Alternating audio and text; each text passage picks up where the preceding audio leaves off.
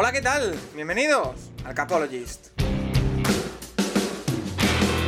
Where I come from isn't all that great. My automobile is a piece of crap. My fashion sense is a little whack, and my friends are just as screwy as me. I didn't go to boarding schools. Preppy girls never looked at me. Why should they? I ain't nobody, got nothing in my pocket.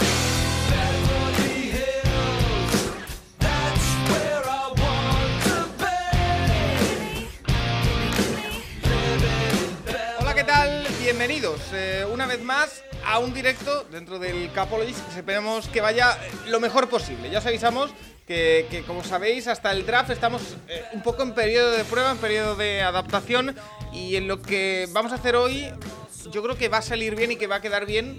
Pero bueno, si hay algún problema ya sabéis que tenéis el, chat para, avisarnos de lo, de lo que queráis. Eh, hoy vamos a hablar de los quarterbacks. De los 4 o 5 quarterbacks interesantes eh, o más interesantes que hay de cara eh, al próximo draft, que como sabéis queda apenas 3, 4 semanas, 3 semanas y pico, eh, para que, comience ese, draft, donde a priori dentro del top 10 va a haber en torno a 4 quarterbacks. Hablamos de los nombres que ya la mayoría sabéis. Anthony Richardson, Bryce Young, TJ Stroud y Bill Levis. Vamos a analizar a esos cuatro, le vamos a ver, vamos a ver imágenes de cada uno de ellos y además yo, por, petición mía propia, os vamos a, meter a uno más que es eh, Hendon Hooker, que es un quarterback eh, en Tennessee que lo estaba haciendo muy bien en, esta temporada en college y que sufrió una lesión que le ha impedido eh, terminar la temporada y que ha hecho que baje bastante su, su, volumen de... Bueno, iba a salir alto en el draft y ahora parece que no tanto, pero para mí es interesante. Los vamos a analizar uno a uno. Ahora vendrá Alejandro Montoro por parte de, de Root Running, pero Mientras tanto, estamos muy bien acompañados, ya lo veis en pantalla, por Santiago Tomasi, arroba eh, Tomasi Santiago en Twitter. ¿Qué tal, eh, Tomasi? Muy buenas. Muy buenas, pues aquí estamos, la verdad, de domingo para hablar un poco de, de Cubis y de quién puede ser, bueno, quién puede ser mejor, las cosas buenas que tienen, las cosas malas que tienen los cinco Cubis. Yo creo que pueden salir en primera ronda. Creo que van a salir cuatro, pero existen opciones reales de que salgan cinco finalmente. Oye, eh, quería empezar comentando un poquito la, la base. ¿Estás de acuerdo con lo que he dicho de que tenemos cuatro quarterbacks top 10? Yo creo que es seguro. No. Y un quinto que podría estar muy arriba si no fuese por esa lesión, como es Hendon Hooker. Es decir, ¿hablamos de talento o hablamos de dónde van a salir el entrada? Que esa es la pregunta siempre importante. Hablamos de lo que va a pasar. A ver, lo que va a pasar, sí, van a salir cuatro en el top 10, o si no salen en el top 10, en el top 12, 13, 14. El, tema principal aquí es que, evidentemente, tal y como están los contratos de Kubi, muchos equipos se lanzan a un contrato rookie a sabiendas de que les beneficia. De que tener un contrato rookie te beneficia mucho a nivel de eh, cuánto vas a pagar después.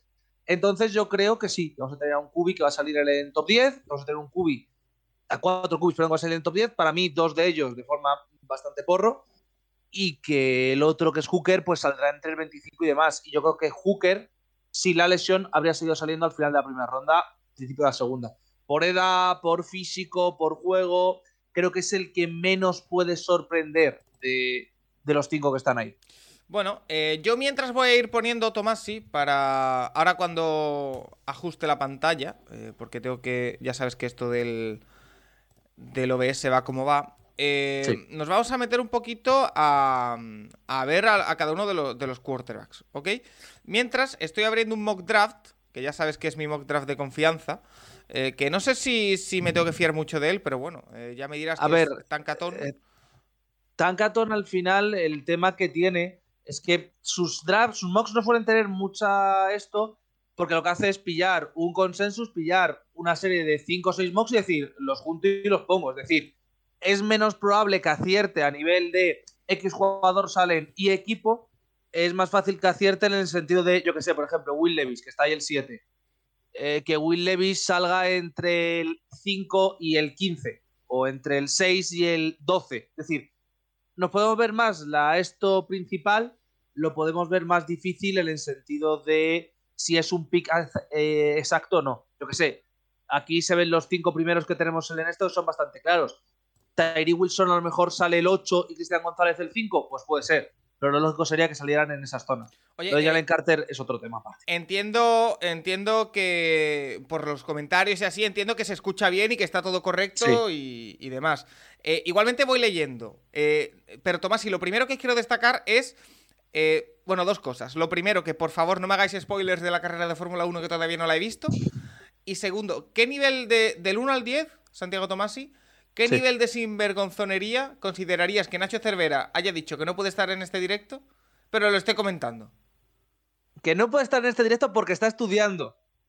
Está estudiando y pregunta por el nano y Sainz qué tal de linebacker. Hace falta ser sinvergüenza en esta vida. O sea, Eh, pero bueno, todo mal, está estudiando mal. mucho, ¿eh? Déjenle trabajar, mucho estudio, sinvergüenza de verdad.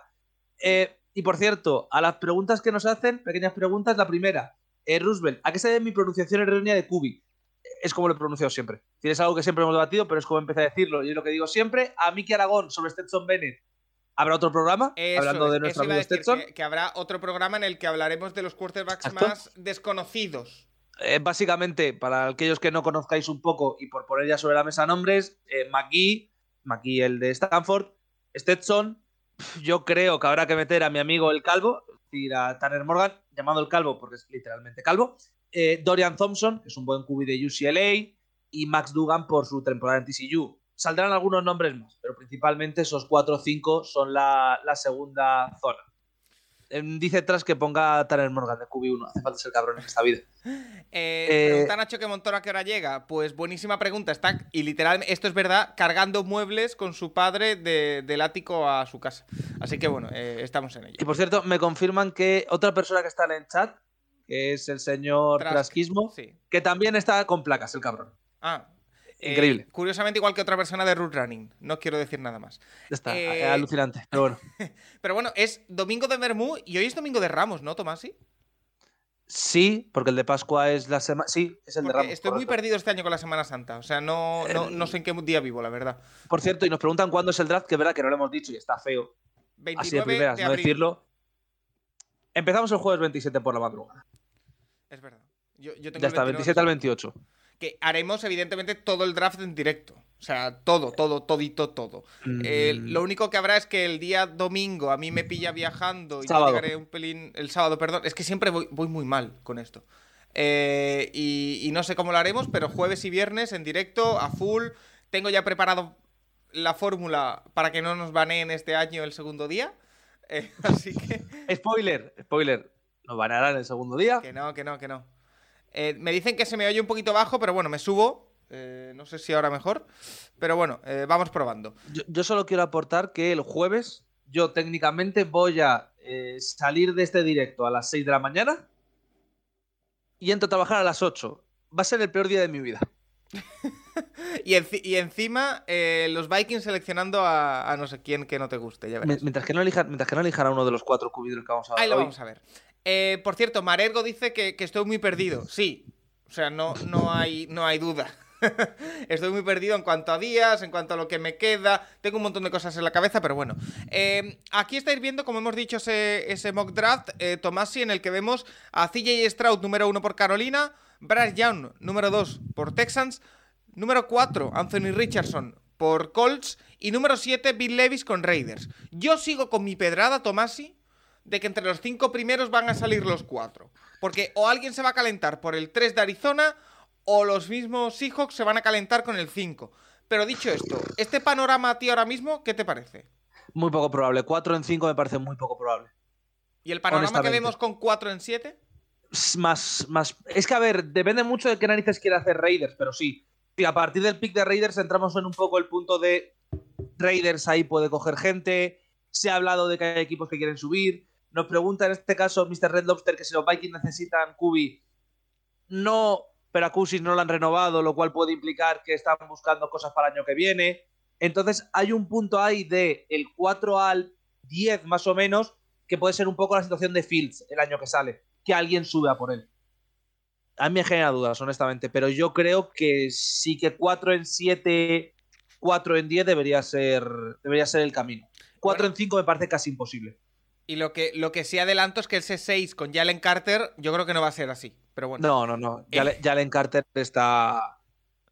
No sé si visto para la sentencia, pero ni Detroit ni Eagle, perdón, ni Detroit ni Seattle le van a tener en el en el esto. Eh, vemos también eh, lo de Bill Levis, que hablaremos. Eh, nos preguntan eh, Bolchequique que si subiremos este directo a Spotify. Sí, estará en todas las plataformas: Evox, Spotify, Apple Podcast, en todas. Em, después, Tato Lyons dice que si hablaremos de Jaren Hall en otro programa. Sí. Sí, ¿por qué no? Sí, porque, a ver, yo he dicho Tanner Morgan porque es de la universidad, pero Jaren Hall tiene mucha más opción de hacer carrera en NFL que mi primo Tanner. Sí, eh, he visto un comentario de Fórmula 1 por ahí que no voy a... He respondido yo, no te preocupes. Gracias. Eh, creo que se ha quedado parado esto, ¿o no? ¿O se me ha quedado parado solo a mí? Se te ha quedado parado a ti. Yo ahora mismo lo estoy viendo y vale, Perfecto. Es que, bueno, eh, ya sabes que tengo muchas cosas a la vez aquí. vamos a empezar, Tomasi, si te parece. ¿Por quién quieres empezar? Te dejo a ti elegir, va. pues empecemos yo creo por los menos debatibles.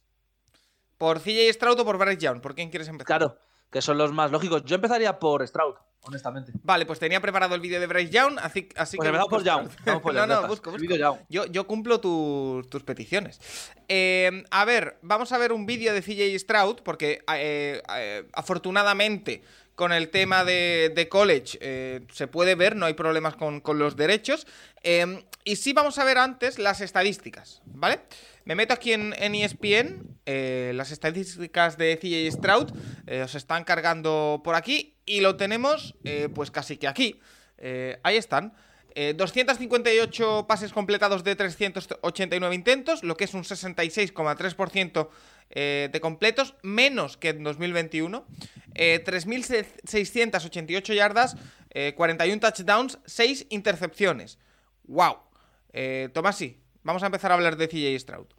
A ver, el tema con Stroud, la mayor crítica que tiene, que es una crítica que a mí me parece ridícula, es de dónde viene. Viene de Ohio State. Eh, está la teoría, bueno, la teoría no. Ohio State durante muchos años no ha dado buenos cubis, lo cual no implica que no pueda dar buenos cubis ahora. Es más, el cubi que ha dado Ohio State es bueno, pero está siempre el no, porque al ser de Ohio State, tal. La realidad es que ha jugado muy bien. La realidad es que los últimos, yo creo que diría, 5, 6, bueno, 5 o 6 partidos del año pasado son muy positivos para él. Son partidos complicados y aún así juega muy bien. El día de Michigan puede ser su peor encuentro, yo creo. El día de Michigan que pierden es su peor partido, pero el de Georgia es una absoluta maravilla. Y al final es un jugador que siempre que ha sido titular, llevan dos temporadas completas, ha jugado a un nivel muy alto. Entonces va a ser, es decir, a mí me parece que es mínimo un jugador del cual hay que hablar mucho y muy bien. Lee bien, corre bien, sin ser un QB running back, todo se ha dicho. Es decir, es un poco. Para mí es menos running back que Justin Fields, menos running back que corre menos, no que sea running back como tal. Y ha funcionado realmente bien. A mí CJ Stroud me parece un QB muy, muy bueno, honestamente. Venga, pues vamos a, verle, porque tengo por aquí preparado el vídeo de, de, highlights. Y yo también, debo decir, Tomás, que yo aprovecho estos directos cada año para ponerme un poco al, día, porque al final eh, yo no soy como vosotros y, no soy un estudioso del college, que debería, pero eh, no, no, me da tiempo, entonces... No hay tiempo material. Eh, para, para, ver un poquito. Em, a ver, aquí está el debate, por supuesto, de con el número uno, ¿qué prefieres o qué seguridad prefieres? ¿La de CJ Stroud o la de Bryce Young? Porque también habrá que meter en esta ecuación el tema de, Anthony Richardson y, si vas a por potencial o por algo más seguro, pero parece que con el paso de, los días y con el paso de, los Pro Days y de las entrevistas y demás, parece que se empieza a aclarar ese rumor que había de Anthony Richardson con el 1, se empieza a disipar, ¿no? Y se empieza a quedar eh, el duelo que esperábamos desde el inicio, que es eh, entre este hombre CJ Stroud, del que estamos viendo, y, y Bryce Young. Y cualquiera de los dos es muy bueno. Quiero decir, si nos vamos a estadísticas puras, yo creo que por poco, pero gana Stroud, por poco, ¿eh? pero gana Stroud. Si nos vamos a juego, ambos están muy, muy igualados y ambos son dos cubis perfectamente capaces. Es decir, a mí me parece que ambos pueden funcionar muy bien en cualquier esquema que se encuentren en la liga y que tienen talento. Para mí la gran ventaja que tiene Stroud es, uno, ha en Ohio State, dos, yo le he visto a muy buen nivel siempre en Ohio y ha dominado un equipo que ha sido muy claramente favorito durante toda la temporada sin quedarse atrás. Es cierto que cuando hablamos de Young, hablamos de la SEC, aquí estamos hablando de la Big Ten, y en la Big Ten ha jugado verdaderos partidazos. Yo creo que salvo ese día de Michigan, que no es un mal partido, pero sí que le hacen dos picks, el resto de la temporada muy sólido, muy fácil, partidos muy tranquilos y dominando a defensas que son complicadas. Entonces, para mí, la temporada de Stroud es muy, muy positiva. Y nos comenta Taco que Fields corría menos en college de lo que ha corrido en NFL, toda la razón del mundo. Pero para mí es que Stroud tiene también menos motor. Es decir, Stroud es un tío que se tiene que plantar mucho más el en pocket para pasar, siendo móvil. A mí personalmente me parece que Stroud es muy positivo. Y luego, evidentemente, la ventaja que tiene es que tiene un brazo que es bastante potente. Ha tenido muy buenos receptores, pero yo creo que las 25, 30 yardas no tiene ningún tipo de problema en soltarlas fácil. Lo estamos, lo estamos viendo aquí, de hecho, en el, en el vídeo, Tomás, y no sé si lo estás pudiendo ver. Eh, mucho, mucho pase por el centro, eh, mucho... Eh, bueno, eh, no tanto fuera de los números, que eso me llama bastante la atención, sino eh, bastante por dentro, bien plantado en el pocket. O sea que el que piense que, que CJ Stroud es un quarterback eminentemente corredor, yo, por ejemplo, viendo este vídeo, no me lo parece. O sea, quiero decir No, que no, puede no, correr, pero que decir- no es un quarterback eminentemente corredor. De los cuatro que salen, que vamos a hablar, bueno, los cinco que vamos a hablar hoy, hay uno que sea running back. Que, que sea running back, que juegue en esa función, que es Anthony Richardson. Que sí que sale muchísimo más a correr, que sí que necesita muchísimo más las piernas para hacer daño. Stroud no. Es más, Stroud, una de las cosas que le han criticado en parte es que sale poco a correr. Es decir, Stroud no es un jugador que tenga decisión para correr. Puede hacerlo, pero no lo suele hacer. Y también lo que comentabas tú de los números es que al final el tema de los números es que ha tenido de los mejores slots como receptores. Entonces, claro, era constantemente buscar el hueco que le dejaban. Pero sí, es un tío que yo creo que funciona más como un QB. Lo que comenta Just the One ahora en el chat. Es un QB prototipo en todo. Es decir, buen tamaño, buen brazo, pasa bien, puede moverse. A mí me parece que, que está bastante bien. Nos comenta Sintiente también que si parece que los vídeos, los pases se quedan algo cortos, eh, yo reconozco que no me ha dado esa sensación viéndole jugar en directo. Es verdad que en los vídeos quizás sí, pero a mí me parece que lo que le he visto en vídeos, Stroud es que no tiene ningún tipo de problema, en partidos, perdón, no tiene problema en poner el balón donde tiene que ponerlo. Hombre, y que estoy viendo aquí la combinación con Harrison, con el número 18 de, de Ohio State, que, que se las pone todas, ¿eh? O sea, es, que, es que Angelito Harrison, también te digo, es que, ostras. Eh, estamos viendo aquí imágenes y no- nos ponen un comentario, eh, Just the One 1, que es bastante interesante, eh, que dice, ¿Stroud no os parece que es un quarterback prototipo? Tamaño, paciencia en el pocket, buena visión, vamos, ninguna locura ni magia pura, pero un mariscal muy serio. Eh, me parece una bastante buena definición, Tomasi, de lo que estamos viendo en el vídeo, porque sí que es verdad que estamos viendo muy buenas jugadas, estamos viendo muy buenos pases, yo no estoy viendo ninguno que diga, que me deje la boca abierta, pero estamos viendo un quarterback que para mí, por lo que estoy viendo, y siempre hay que tener en cuenta lo mismo, ¿eh? que los, los vídeos eh, de highlights hay que tomárselos con, con moderación, que, que no, eh, no definen a un quarterback, ahí, lo vemos correr precisamente ante, ante Northwestern, eh, que hay que tomárselo con moderación, como digo, que no es un jugador lo que vemos en highlights, que hay más, pero por lo que estoy viendo yo aquí, la conclusión que saco es que para mí es un quarterback que puede jugar en la NFL desde el día uno, que no hay Sí. que esperar a, mm, oye, dale tiempo, desarrollalo, está muy verde, tiene muy buenas jugadas, pero eh, no tiene la tranquilidad que hace falta. Sí me parece que tenga la tranquilidad, el pozo, mira, aquí lo vemos plantado en el pocket y, y lanzando, eh, sí lo veo. O sea, es que Stroud literalmente es ponerle ahora mismo en Carolina con Frank Reich y es, ya está. Ya- literalmente ya está, ya tenemos QB1. No, pero es que tal, no, QB1. Vas a ver, eh, leer bien el sistema, vas a ser capaz de entenderlo de una forma más o menos rápida. Y claro, lo que comentas por si tiene el chat es un poco injusto y no para Stroud. Quiero decir, la gran ventaja que tiene Stroud es que tiene un cuerpo de receptores brutales, tiene un buen entrenador y funciona muy fácil. Quiero decir, era constantemente ver su ofensiva, era ver boom, boom, boom, boom, boom, boom, boom, boom, boom. Y decías, bueno, pues ya está, pues no hace nada espectacular. No lo hace porque no tiene que hacerlo. Quiero decir, pero es muy bueno. A mí yo creo que el debate entre Stroud y Young es un debate más que legítimo y que ahí ya va a gusto de cada uno, pero es QB1, QB2, QB2, QB1, como se quiera ver. Para mí Stroud es el QB1 de este draft porque es tan seguro que parece que le elijas el equipo que le elijas, te va a salir bien. ¿Te parece, ¿Te parece que está más preparado para jugar en la NFL desde el día 1 CJ Stroud que Bryce Young? Sí.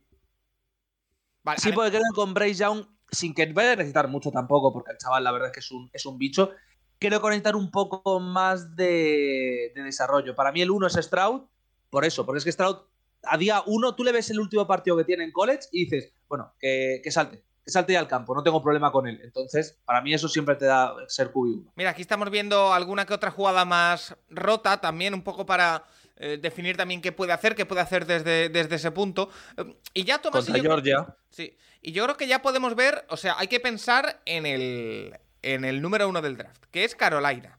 Y ver qué es lo que tiene y ver qué es lo que mejor se adapta a lo que tiene. Es un equipo que ha, firmado a dos buenos eh, receptores en, agencia libre, tampoco son ninguna locura, pero oye, yo creo que, han montado un ataque bastante, bueno, divertido. Eh, con, con Thielen, con, con DJ Shark, tienen por ahí a, Donta Foreman que lo han renovado, si no me equivoco, han firmado a, no me acuerdo a qué, a qué, a qué running back firmaron, a Miles Sanders, no, a... Sí, a Sanders. Te lo miro. Eh, bueno, han montado un ataque divertido. Eh, entonces, ¿qué se puede adaptar mejor a ese ataque? ¿Bryce Young o CJ Stroud? sí, es Miles Sanders, por cierto, que decías. A ver, para mí es ya es Stroud. Porque es que Stroud es mucho más seguro, es mucho más fácil. Cuando pasemos a hablar de Young, hablaremos también de un buen cubi, de un cubi sólido, pero de un cubi que busca más el scramble, de un cubi que busca más la magia. Es que Stroud es lo que pide Frank Reich. Básicamente es una versión mucho más sana y mucho mejor de lo que tenía el año pasado y lo que tenía hace dos. Entonces, para mí, tener a Reich con un buen cubi que va a funcionar, que es relativamente joven y en una ofensiva que va a ser bastante dinámica y con un slot como es que si bien velocidad perdió mucho, va a ser muy aprovechable en el sentido de coger balones, yo personalmente cogía ya a, a Stroud. Es lo que dicen en el chat, que a lo mejor eligiendo a Young eliges a un sobresaliente y Stroud solo es un notable alto. Para mí Stroud puede ser un sobresaliente. Quiero decir, si a lo mejor no es MVP los próximos 10 años, pero es que eso es casi imposible de definir. Entonces, a mí me parece que el, pick seguro es Stroud, honestamente. ¿Y tú, eh, el pick seguro y el que tú harías para Carolina, viendo el panorama? Vale. Eh, yo ahora mismo tengo el uno del draft, soy cualquier equipo de la NFL. Sí. Mi pick es Stroud. Ah, interesante. Cualquiera, ¿eh? Cualquier equipo. Sí. Ah, eso, eso sí me parece más interesante porque yo dependiendo del equipo quizá apostaba por una cosa o por otra, ¿eh? O sea, si es un equipo que, como Carolina, que yo creo que, a ver, yo ya lo he dicho en el programa, no sé si esta semana o la anterior, yo creo que con un quarterback que les funcione están en disposición de, ganar la división este año. Eh, si, es el caso de Carolina, sí compro lo de Stroud por, por todo lo que estamos hablando, que está más preparado, que, todo esto. Eh, si es un equipo que no va a luchar desde ya, como puede ser Houston o puede ser Indianapolis, quizá me lo pensaba. Pero.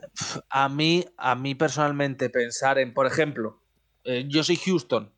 Houston tiene el 2. Supongamos que el 1 de repente es Jalen Carter, no matter what. No va a pasar. Pero, es decir, que Houston tuviera la opción de elegir al primer QB.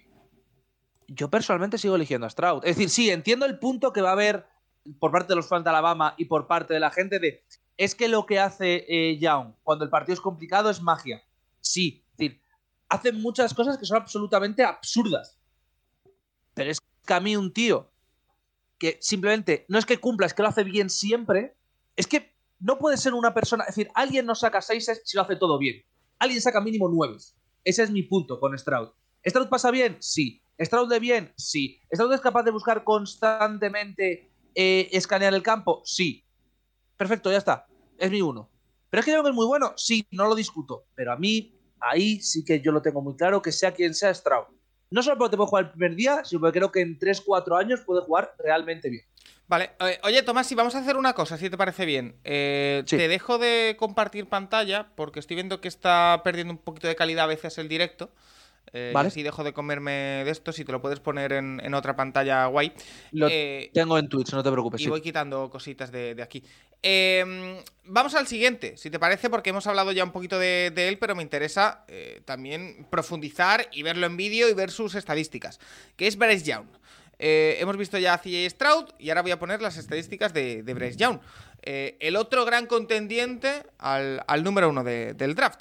Eh, es un jugador que, eh, como decimos, o por lo que estamos leyendo aquí, gusta bastante entre el público eh, de, este directo, así que, lo ponemos. Bryce Young, por aquí está. mirando sus estadísticas, tiene 245 pases de 380 intentos, 64% menos que, Stroud, 3.328 yardas, menos que Stroud, 32 touchdowns, 5 intercepciones, que es menos touchdowns que, que Stroud, menos intercepciones también. Su año, igual que el de Alabama, bueno, yo creo que, de hecho, el año viene eh, condicionado por el de Alabama. No ha sido el mejor, pero, pero bueno, es un quarterback que ya desde hace dos años sonaba para ser el número uno de este draft y que sigue ahí. Es legítimo contendiente a este, a este número uno del draft. A ver, es que aquí hay un tema. La temporada de Alabama, bueno, voy a decir es mala entre 8 millones de comillas, es mala. La temporada de Young es una barbaridad. Es una barbaridad porque es que literalmente él es quien mantiene al equipo durante la mayor parte de los partidos, durante las dos derrotas. contra Tennessee se hace un partidazo. Es decir, contra Tennessee hace prácticamente todo él. Eh, la derrota contra Louisiana State no es su mejor partido, en concreto es el peor partido que tiene esta temporada y sigue sin ser un partido desastroso porque estaba tocado. Es decir, Bryce Young es un tío brutal. Es un jugador que hace muchas cosas muy bien, muy rápido. Depende más, no de las piernas en el sentido de correr, pero sí más de escapar del pocket, buscar eh, claras. Entonces, a mí, ver a un tío como Bryce Young en la NFL, evidentemente es muy bajito, evidentemente esto es un problema y evidentemente sus pases por encima de los tackles son menores que los de otros jugadores. A ver, esto es como todo. Es un cubi bajo.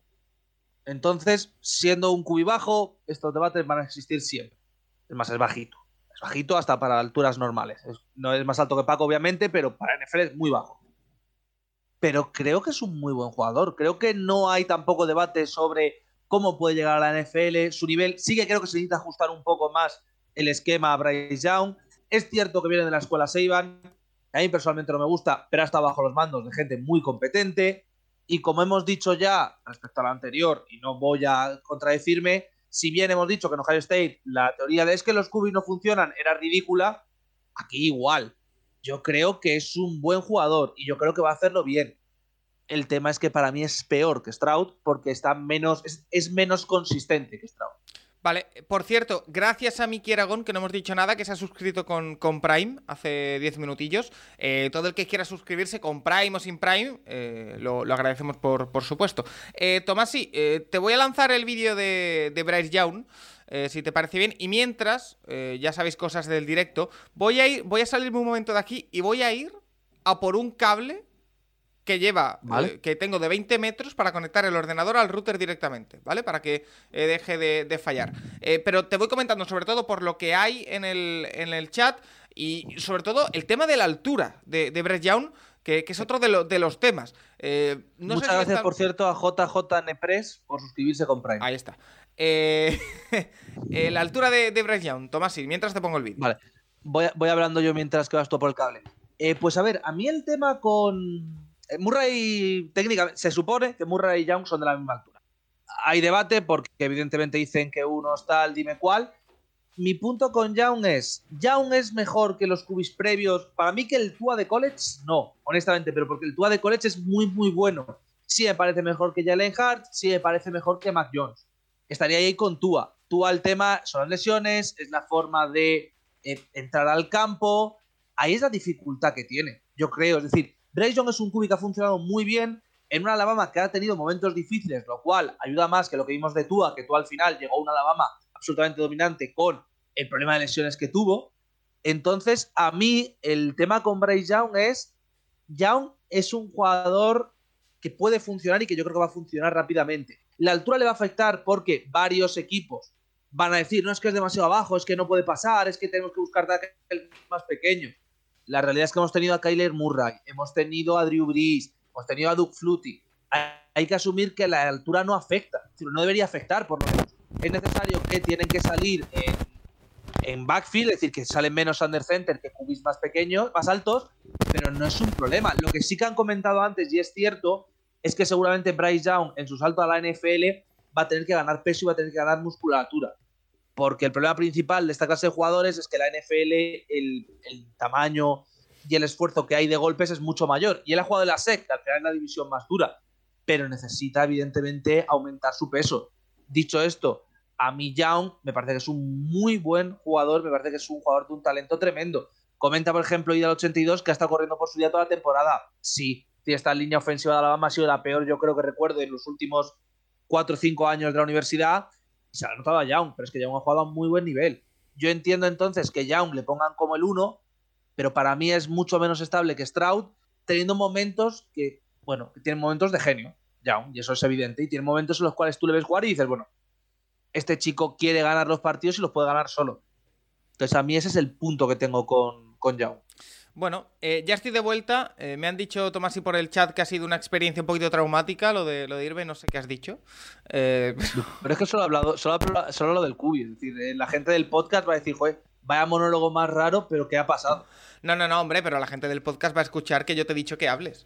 Ya, eso no, no, hay problema. Estamos viendo aquí el vídeo, yo creo que ahora ya va a ir todo bastante más fluido. y estamos viendo, bueno, eso un poquito la... quizá la palabra que podría diferenciar a Stroud de Young es eh, inspiración, Tomasi, talento. Yo creo que es especial, quiero decir. Eh, aquí hay un problema que se suele hablar, por cierto, gracias a Reninfo01 por suscribirse. Hay un problema evidente que es: los jugadores normalmente, si, son, si tú haces todo bien todo el rato, deja de ser noticia. Sí. Pasa a ser, bueno, pues, eh, pues muy bien, ¿no? Es lo que esperamos de ti.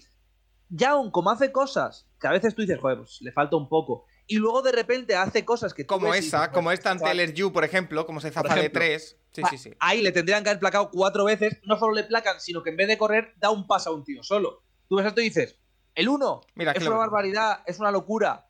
Pero claro, a lo mejor tiene más problemas de los que hemos visto en Stroud en cuanto a sentarse en pocket, en cuanto a plantarse de pie y luego lanzar.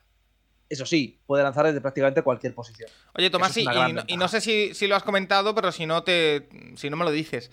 El tema del tamaño, de la altura y demás, no solo eso, sino eh, el, tema, el, tema físico. Sí, tiene que eh, ganar peso. ¿Es demasiado frágil o no? Pero claro, ganar, peso, ganar peso puede implicar perder parte de su esencia, ¿no?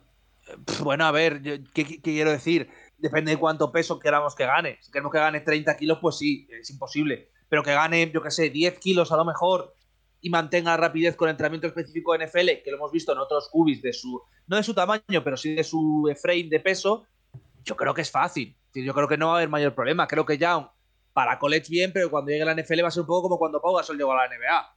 No es que si gana, como Pau Gasol ganó mucho más de 10 kilos, pero si gana no sé qué, va a perder.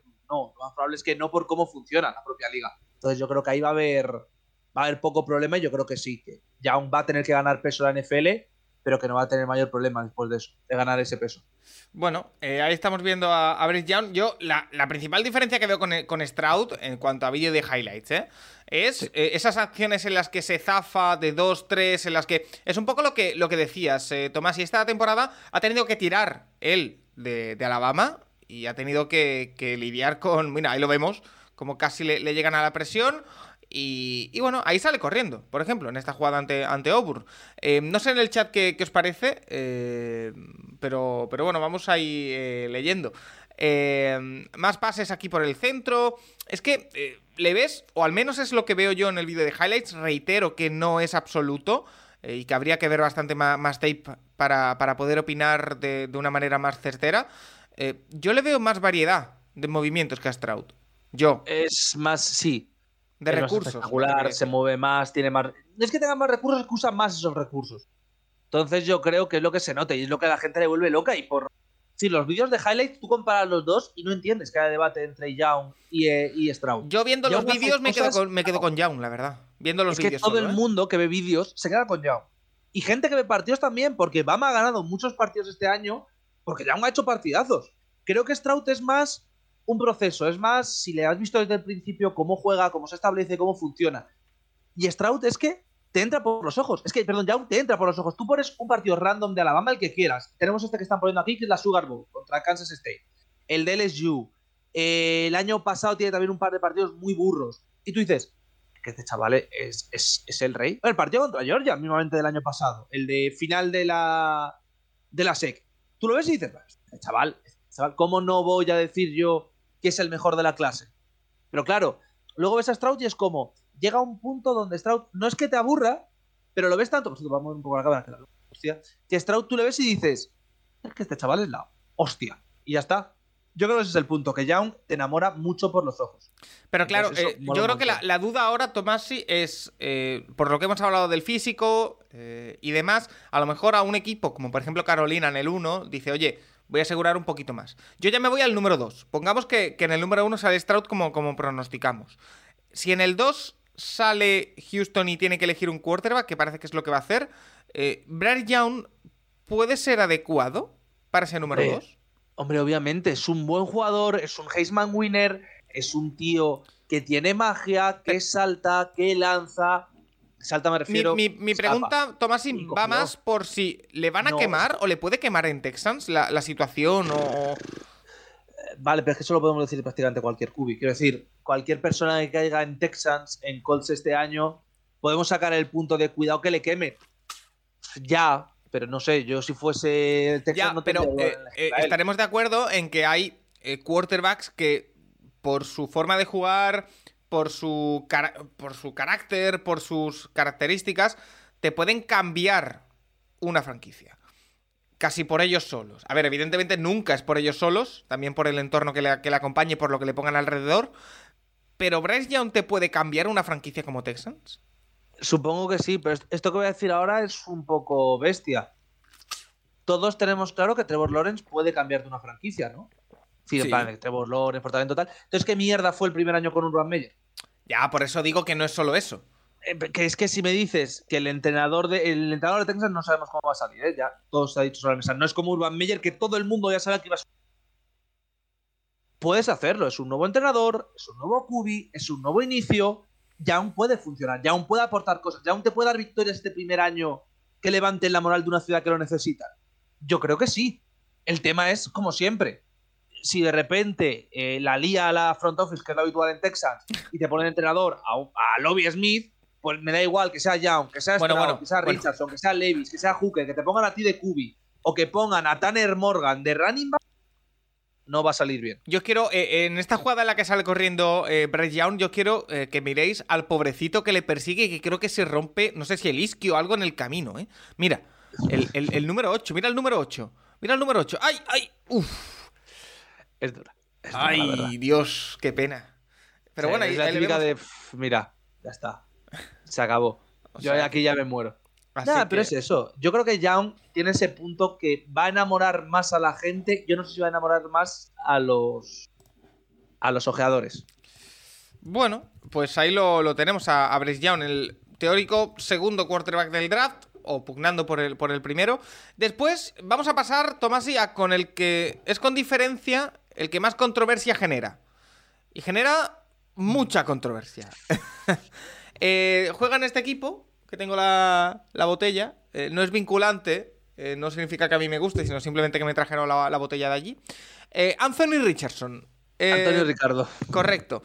eh, para los amigos. Un quarterback que está aspirando y que incluso ha sonado para el número uno del draft. Tomasi, voy a poner sus stats porque eh, quiero destacarlas. Eh, teniendo esta temporada un 53% de pase, Mucho me parece. 17 touchdowns, 9 intercepciones. Recordemos, por ejemplo, que Stroud, si no me equivoco, era 44-6 o 41-6. Correcto. Eh, me dice Trash que no sea políticamente correcto que diga lo que piense. A Sí. ver, Antonio Ricardo.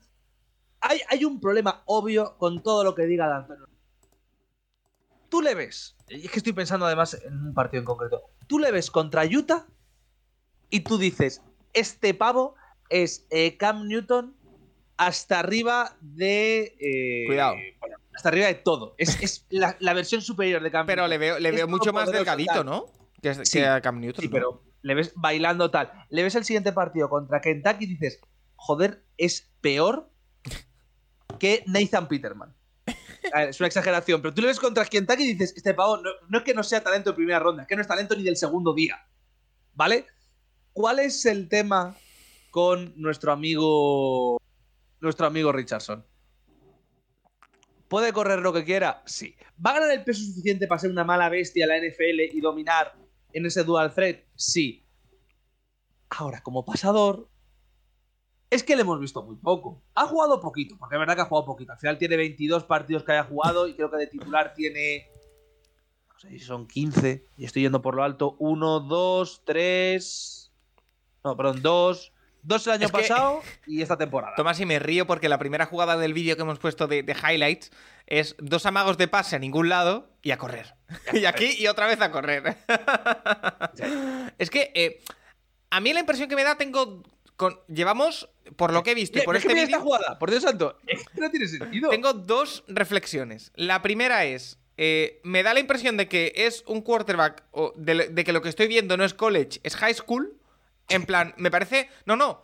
Me parece el típico quarterback que es más grande que los demás en high school y que se aprovecha de eso para correr y anotar touchdowns como, como un condenado. Aquí lo, lo estamos viendo pasar. Y es en college. Eso habla de una superioridad física tremenda.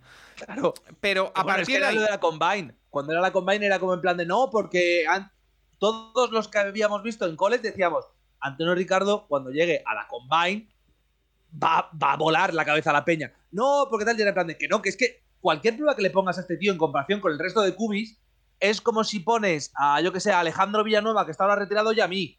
Eh, de repente, no, que hace 20 más de press banca, es que hace los 40 yardas en 10 segundos menos. Ya, es que ese es el punto por el cual Antonio Ricardo sale tan arriba. Porque es un mal bicho. Pero eh, a mí físicamente no me recuerda tanto a Cam Newton. ¿Sabes a quién me recuerda físicamente? A, a ¿A Robert. A, a Griffin. A Robert Griffin. Uf, es que a ver, a mí es que Robert Griffin me parece. O sea, otro por- nivel. porque me a parece- Robert Griffin le mataron la carrera, ¿vale? Ya, lo está. sé. Ese es el punto. No, no hablo era jugando, eh. Hablo físicamente solo. Hablo físicamente. Porque es. A, a mí. Yo creo que eh, este es más fuerte que Griffin, ¿eh? Es que yo lo veo muy delgadito. Yo lo veo rollo Lamar, pero más alto, que es O Robert sea, Griffin. sí, pero si es que eh, parece delgadito, pero es que hay veces que es en plan de, bueno, pues se ha llevado puesto a uno. O sea, es decir, le ha puesto, le ha puesto de torero. Entonces, no sé, a mí Richardson me parece que es más fuerte que Griffin. Es peor pasador, mejor corredor. Yo creo que Richardson va a ser el primer pavo que tú digas. Con este pavo están jugando prácticamente Wildcat Formation todo el rato. Lo cual no sé si puede funcionar en la NFL. Ese es mi problema con Richardson. Y es que parece un cubi de Wildcat. De Wildcat, para el que no lo sepa, es que básicamente se pone un running back con wide receiver de cubi y juega en esa posición. Es decir, que pueden buscar pase, pueden buscar carrera, tal. La defensa no sabe cómo pararlo. Richardson, para mí, siendo un cubi, es decir, no digo ahora que son wide receiver tal, es un poco esa sensación. Sí, aquí lo estamos viendo. Es que sale a correr con una facilidad tremenda. Eh, este es el típico quarterback, Tomasi, en el que yo podría comprar, apostar por una franquicia que, que no aspire a nada este año. Eh, en plan, lo que hemos dicho antes, Houston, Indianapolis, por eso se le relaciona, ahora mismo está en el número 4 con, con Colts. Y me parecería, pues, no sé si la palabra es lógico, pero me parecería, lo, lo entendería. Dicho esto, no me parece mejor que Stroud, no me parece mejor que Young, Es mucho peor que los dos. y todavía tengo que ver a Levis. A ver, pero eh, es que ha generado y genera mucha controversia, Tomás y eh, Richardson, porque eh, yo, por ejemplo, recuerdo lo que decía Juan Jiménez, que, que él no lo puede ver a Anthony Richardson por, por bueno, porque no le gusta su, su estilo de juego, él prefiere otras cosas en, en un quarterback, pero después he visto también a personas gente que sabe bastante de, de quarterbacks, opinar todo lo contrario. Decir que le encanta y que, que sí, que ven el potencial y que, oye, que por qué no. Entonces, eh, no sé si, si alguna vez se había visto una controversia, una polarización tan grande en un quarterback eh, destino al draft. Sobre todo tan arriba. Porque al final, yo alguno en, en cuarta, no. quinta ronda sí, pero eh, que vaya a salir tan, tan arriba y que haya tanta controversia. Que yo recuerde tan arriba, no. Es decir, estoy pensando en que con Allen había cierta controversia, pero no tanta. Con Mahomes hubo mucha controversia cuando lo cogen los Chiefs tan alto. Eso es verdad. Son tres tipos de cubi totalmente distintos, ¿eh? pero me refiero eh, a nivel de controversia. Pero creo que no había ninguna tan grande como esta. Es que es un pavo que o le tienes. La mayoría de gente le tienen en top 10 de talento. Hay otra gente que le tienen en top 50. Yo soy honesto y yo lo he dicho varias veces. Yo con lo que le he visto en college, no le cojo el primer y el segundo día. Y sé que esto es una cafrada porque tú ves su atleticismo, tú ves cómo juega y tiene que ser un tío de primera ronda. Tiene que ser un tío que como, como muchísimo cae al 20. Vale, yo ahora mismo eh, soy GM de la NFL, evidentemente por eso yo no cobro por esto, por esto prefiero a ser GM. Yo no le toco entre los dos. No, ni por el primeros Capologist tampoco, por ahora, Tomás. Ya, bueno, pero me refiero. No le cojo los dos primeros días, lo digo muy en serio. Mira, vamos No a ver su, su combine. Ah, vale, que, la que yo creo que es importante. Eh, pero mi pregunta también con Richardson es, Tomasi, hemos hablado de 17 touchdowns, 9 intercepciones este año con Florida. ¿Tan malo era el equipo de Florida? A ver, Pregunto, para eso que ¿eh? entre Trask, Paso que entre Trask a explicarlo. Eh, es una experiencia ver a Florida este año. O sea que sí, ¿no? O sea, quiero decir que le ha perjudicado Sí, no. sus números. Tiene partidos donde tú dices, joder, vaya equipazo, y tienes partidos donde dices, ¿por qué en vez de Florida me he puesto a ver un partido de, con todo el respeto, la Universidad de Toledo? ¿Vale? Es terrible. Y hay partidos que tú ves a Florida y dices, son malísimos. Pero hay partidos que ves a Florida y dices, los tíos son, son élite. Me, sinceramente. Es decir, me. Las intercepciones que tiene hay tres o cuatro que son dantescas y el resto son de, oye, el receptor sabe qué tiene que hacer. En plan, de, ¿sabe que tiene que coger el balón y no palmearlo hacia arriba, por favor? Pues bueno, pues ahí están. Entonces, claro, tú ves esa, bueno, tú ves Florida este año y Trask que es fan de Florida. Ver este año partidos de Florida, siendo aficionado de Florida, es para darle a, a sustancias. Bueno, Para bueno, bueno, bueno. Estoy viendo que esto no lo había visto yo. En el Combine hacen una comparación en plan con hologramas entre Sí. Anthony Richardson, Cam Newton y Tim Tebow. Eh, wow. A ver, Les gana a los dos, ¿eh? Por cierto. Sí, y, con diferencia. Es el punto de. Que so- a ver, joder, es que claro, decir que son el mismo tipo de cubi es un poco como comparar, yo que sé. Pero el Oye, tema yo, es que. yo si, tú, si tú a mí me dices, Tomasi, si tú a mí me dices que es que lo he leído por ahí y, y he leído como, como algo despectivo. En plan, oye, es que es otro Cam Newton. Si es como Cam Newton, es que le cojo el número uno del draft. Le cojo el Sí, número uno. obviamente. Obviamente. Claro, si es tiene- que- A ver, si tiene la carrera de Cam Newton, no, pero cuando llegó a Patriots, ya bueno, ha ganado un MVP, ha llegado a una Super Bowl, ¿qué quieres que te diga? Si eso te lo hace un cubi, todo guay, todo correcto. Entonces, sí, pero yo creo que no va a llegar. Es decir, yo creo que ahora, yo ahora mismo no le veo para llegar a ser como Cam Newton. Ahora, tú le preguntas a Trask, que hoy no puede estar aquí. Que lo estamos leyendo y que, por cierto, tengo una pregunta Sí. suya. Eh, antes, eh, gracias a Inachete14, que se ha suscrito, eh, nivel gracias. 1, así que gracias, por supuesto. Eh, y la pregunta, yo creo que viene de- del, del comentario que hace Trask, que dice, si aquí estáis debatiendo si Stroud o Young, es porque Richardson jugaba en la inmundicia. Yo voy a apelar, Tomasi, a, tus, a tu experiencia, a tu conocimiento en college y a tu sapiencia para preguntarte. Si Anthony Mira dónde ha puesto el out, por Dios. ¿El qué? Ah, El out que acaba de salir. Si, si Anthony Richardson, en vez de en estos Gators, hubiese jugado en una universidad top, en vez ver, de un es- 17-9, ¿en cuánto se podría haber plantado? Es, du- es durísimo decir que los Gators no son top ¿eh? después de lo que han sido. Bueno, Sí, pero ahora mismo no lo son. no, es verdad, es verdad, es verdad, pero que es durísimo pensarlo. Es decir, lo acabo de pensar y ha sido plan de. Es dura. Pues no lo sé, yo creo que hubiera tenido muchos más touchdowns, eso sí. Hubiera podido llegar a los 30 o así y hubiera tenido 15 de carrera fácil. Pero a lo mejor se hubiera quedado con 12, 14 intercepciones. Quiero decir, yo entiendo lo que dice Tras. Y entiendo a la gente, por ejemplo, sé que Montoro está muy en ese barco, creo que Junior también. Es decir, la gente que sigue más el draft que yo está muy con Richardson bien llevado, es un Es mal que ese pase es muy malo. Es que el pase que acabamos es que de ver pase- es muy malo. o sea, este pase es terrible. El out que has visto antes es uno que pone detrás del receptor. Es que ese es el problema. Es que Richardson a veces tiene pases que tú dices, hermano, tú no eres un QB NFL. Y yo, y yo lo siento, pero hay un pase que vemos en el Pro Day en el que todo el mundo lo ha sacado de wow, un pase de 80 yardas que da, no sé cuánto. Para mí no es un mal pase, pero tampoco es bueno. No, a ver, pero a mí el, el pase de 80 yardas me da lo mismo en el sentido de cuántas veces en un partido va a tener que poner el No, no, pase. ninguna, ninguna. Ya está. Es que, es que no es ajustado. Es decir, en plan de, no va a la mano del receptor. Ya, coño, es que ningún QB entrena de. No, espera, voy a entrenar porque va a poner pases de 80 yardas precisos. Es una. Iba a decir una mala palabra, lo siento. Es una cosa que a la gente le hypea. En plan, que a la gente es como, ¡wow! Tiene brazo de 80 yardas. Sí, es lo que, es lo que han sacado en, redes, que de hecho. bicho. Es lo que ha salido Pero- en redes. ¿Qué más da? Quiero decir, con que tenga brazo de que las ponga 50 tensas, lleguen a 80, nos da absolutamente lo mismo. Porque no tienen que llegar a 80 en partido.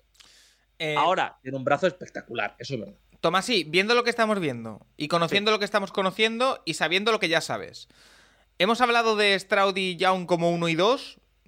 Probablemente, y para ti, tu criterio, Stroud 1, Bryce eh, Young 2. Eh, ¿Qué posibilidades crees que hay de que haya sorpresa y Richardson se cuele ahí en el 1 o en el 2? Reales, 33. ¿eh? 33. ¿Cómo Ese es mi 33? punto. Un, 30 un 33% de que salga Richardson. Quiero decir, alguien se va a calentar mucho con Antonio Ricardo. Hablamos Es de Texans. no- es que no lo sé, es que honestamente no lo sé. Montoro me va a matar, pero no me sorprendería que lo hiciera Panthers, no me sorprendería que lo hiciera Texans, no me sorprendería que lo hiciera Colts y me sorprendería aún menos que lo hiciera Seahawks. ¿Mm? Es que que Seahawks le coja, me sorprendería cero. Que le cogiera a alguien como tal, me sorprendería cero.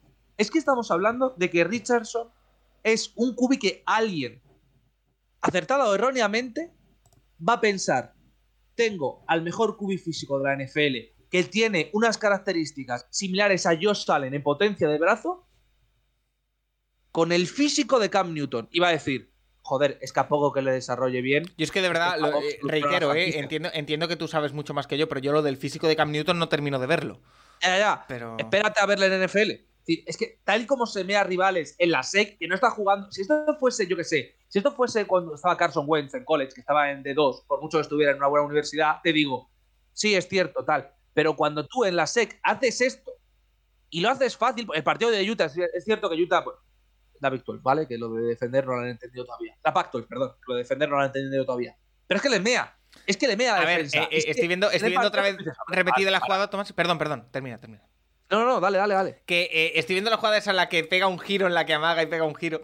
A ver, Los defensas están buscando un poco, ¿sabes lo que te quiero a mí- decir? a mí- a mí como fan- Ronaldinho contra el Elche. a mí Vale. como, a mí como fan me flipa, me lo pongo en un póster. O sea, me encanta. Pero, o sea, Es verdad que es un poco. ¿Tú te acuerdas de esta de Ronaldinho en la banda? De repente se mea a tres Sí. y dices, pero Y- ¿por qué han ido los tres si no hacía falta? No, no, y que, y, que, y que la jugada no acaba en nada. Pero Ya, eh, en todos pero los vídeos que, que ponen eh, los vídeos de Yoga Bonito Mix eh, Full HD y la canción de, Claro. de Más que Nada de, de, de Sergio Méndez salen siempre. Pero Pues esto es lo mismo. Pero es que aquí tú ves a Richardson, por ejemplo, en este partido. que tú- Bueno, pues ha puesto un pase de 60 yardas y ha corrido otras 60 eh, bailando capoeira, ¿sabes? Con los defensas que no le paraban. Tú dices, es que el pavo tiene que ser bueno. Es que esta carrera, por ejemplo, no te la hace ningún otro cubi de este año del draft. Y prácticamente de ninguno a Georgia. Hace un Steve Arm, se mea no sé quién, tal, y luego le pegan. wow, wow, wow, wow, wow, wow. Claro, pero es en plan de, oye, este chaval, ¿de dónde va? A- otra vez. Estos cortes, eh, eh, Steve Arms, tal. Claro, pero Tomás, sí, a lo que voy yo es. ¿Es más vistoso que efectivo? Sí. En mi opinión, sí. Es decir, a mí me parece que Richardson es un pavo que me lo paso muy bien viéndole en cuáles, pero te digo, nunca le cogería los dos. Eh, estamos viendo que Eh, Cornelio, nos Cornelius comenta- Bills- Sí, di. Sí, lo que te iba a decir justo. Lo de que los Colts no van a ir a por Kubi porque van a buscar el pick 1 en 2024. Eh, cuidado con la mar. Es lo que. no, y ya digo. no, Lamar, ya Lamar o no Lamar. Otro tema, lo de Richardson es otro tema. A mí el punto este de eh, sack for. eh, no me vas a dar el nombre. No me vas a. Oh, el, Por el Caleb Williams, UCLA. Por Caleb Williams. Cuidado. Cuidado con Caleb Williams. Cuidado con lo de no, vamos a prestar todos porque el 1 de 2024 es Caleb Williams. Creo Yo- que los equipos tienen más dudas que la gente con Caleb Williams y entiendo perfectamente esas dudas. Yo. Lo voy a decir, lo voy a resumir muy rápidamente. Sí. Paco, ¿tú te acuerdas de cuál fue mi análisis pre-draft de Baker Mayfield? Eh, no, lo he borrado de mi es memoria. imbécil. Mi análisis pre-draft es, es imbécil. Muy bueno en el campo, tiene muchas cosas buenas, el tío es tonto. Vale, todas las veces que haya insultado a Baker Mayfield alegando que tiene pocas neuronas, Caleb Williams tiene el mismo problema, pero siendo más egoísta. Es decir, Mayfield era un tío que es un flip absoluto, pero que por lo menos parecía que siempre estaba en el soy un flipado, pero mi equipo. ¿Sabes? En plan de como llevo a mi equipo. Caleb Williams es lo mismo, pero aún más flipado de sí mismo, aún más enamorado. Creo que va a haber gente que va a decir, no me interesa. Y que Colts a lo mejor no coja el- su hipotético QB3 en el draft. Pero creo que no va a haber nadie que diga, no, no, vamos a prestar porque con el 1 del draft del año que viene Caleb Williams es seguro. Pero es que lo que dice, lo que uno que dice viene, Nacho, lo que dice Nacho en el chat, y siempre lo dice y tiene razón, es que Colts no puede hacerlo de tanquear por el 1, porque el general manager va a la calle. Porque el general manager no es novato. Es que esa es la gran ventaja. O sea, Y luego comenta Cornelius que Caleb necesita una- una- un head coach muy específico. Riley le saca lo mejor, porque Riley es una barbaridad como QB coach, bueno, como QB coach, como head coach, pero como entrenador de QBs en, en college, pero en NFL. Es que yo lo voy a decir así claramente: te cae Caleb Williams en Houston, en una Houston que no esté bien gestionada, el destrozo que te hace ese chaval, pero de que se le vaya la pinza, de que monte bullas, de que tenga problemas, va a ser exponencial. Es un poco siendo mucho mejor de lo que es Radler, es un poco lo de cuando Radler era el 1 seguro a dos años draft, que era en plan de. El chaval ya hemos visto que tiene pocas neuronas. A lo mejor no es recomendable hypearle tanto. Y Spencer Radler, bueno, ¿no? Estamos hablando mucho de él en este proceso pre-draft, ¿verdad? Sí. No, pues eso. Oye, eh, perdón, ¿este año es elegible? No, ¿no? No, ha vuelto a presentarse otro año más a college a South Carolina. Vale, vale. Porque tiene se- 22 años, quiero decir, es que todavía es joven, pero. Oye, eh, que por cierto, em, yo reitero, yo con lo de Indianapolis estoy de acuerdo a lo mejor con lo de Cornelius Bills que no vayan a por un quarterback, yo creo que sí, pero bueno, podría ser que no. Pero eh, cuidado con la mar, eh, lo reitero, por si no se me ha escuchado antes. Eh, y también con Anthony Richardson, eh, Tomás, sí, ya para ir cerrando con, con él, cuidado con el número 3, me explico. No por Cardinals, sino porque el que se caliente de abajo yo creo que se puede calentar por Richardson. Y se puede calentar para pagar por el 3. Sí. Mm, llámese Atlanta, llámese. Ah, escúchame. No, por favor, por favor te lo pido, por favor te lo pido. No sé. Eh, hay otros equipos que vale. Si, yo sé, Seattle se enajena y sube, no va a pasar. Vale. Raiders se enajena y sube. Es una calentada, pero vale. Por favor, que no sea Atlanta. ¿Por qué? Porque yo me quiero sentar entonces con Arthur Smith y preguntarle qué cojones son sus declaraciones. Diciendo ahora que Reader es el 1. No, lo de Reader me da igual. No, es que Lamar Jackson trayendo a Reader. Hermano, vas a coger a Lamar de college, peor pasador, antes que a Lamar Jackson, porque.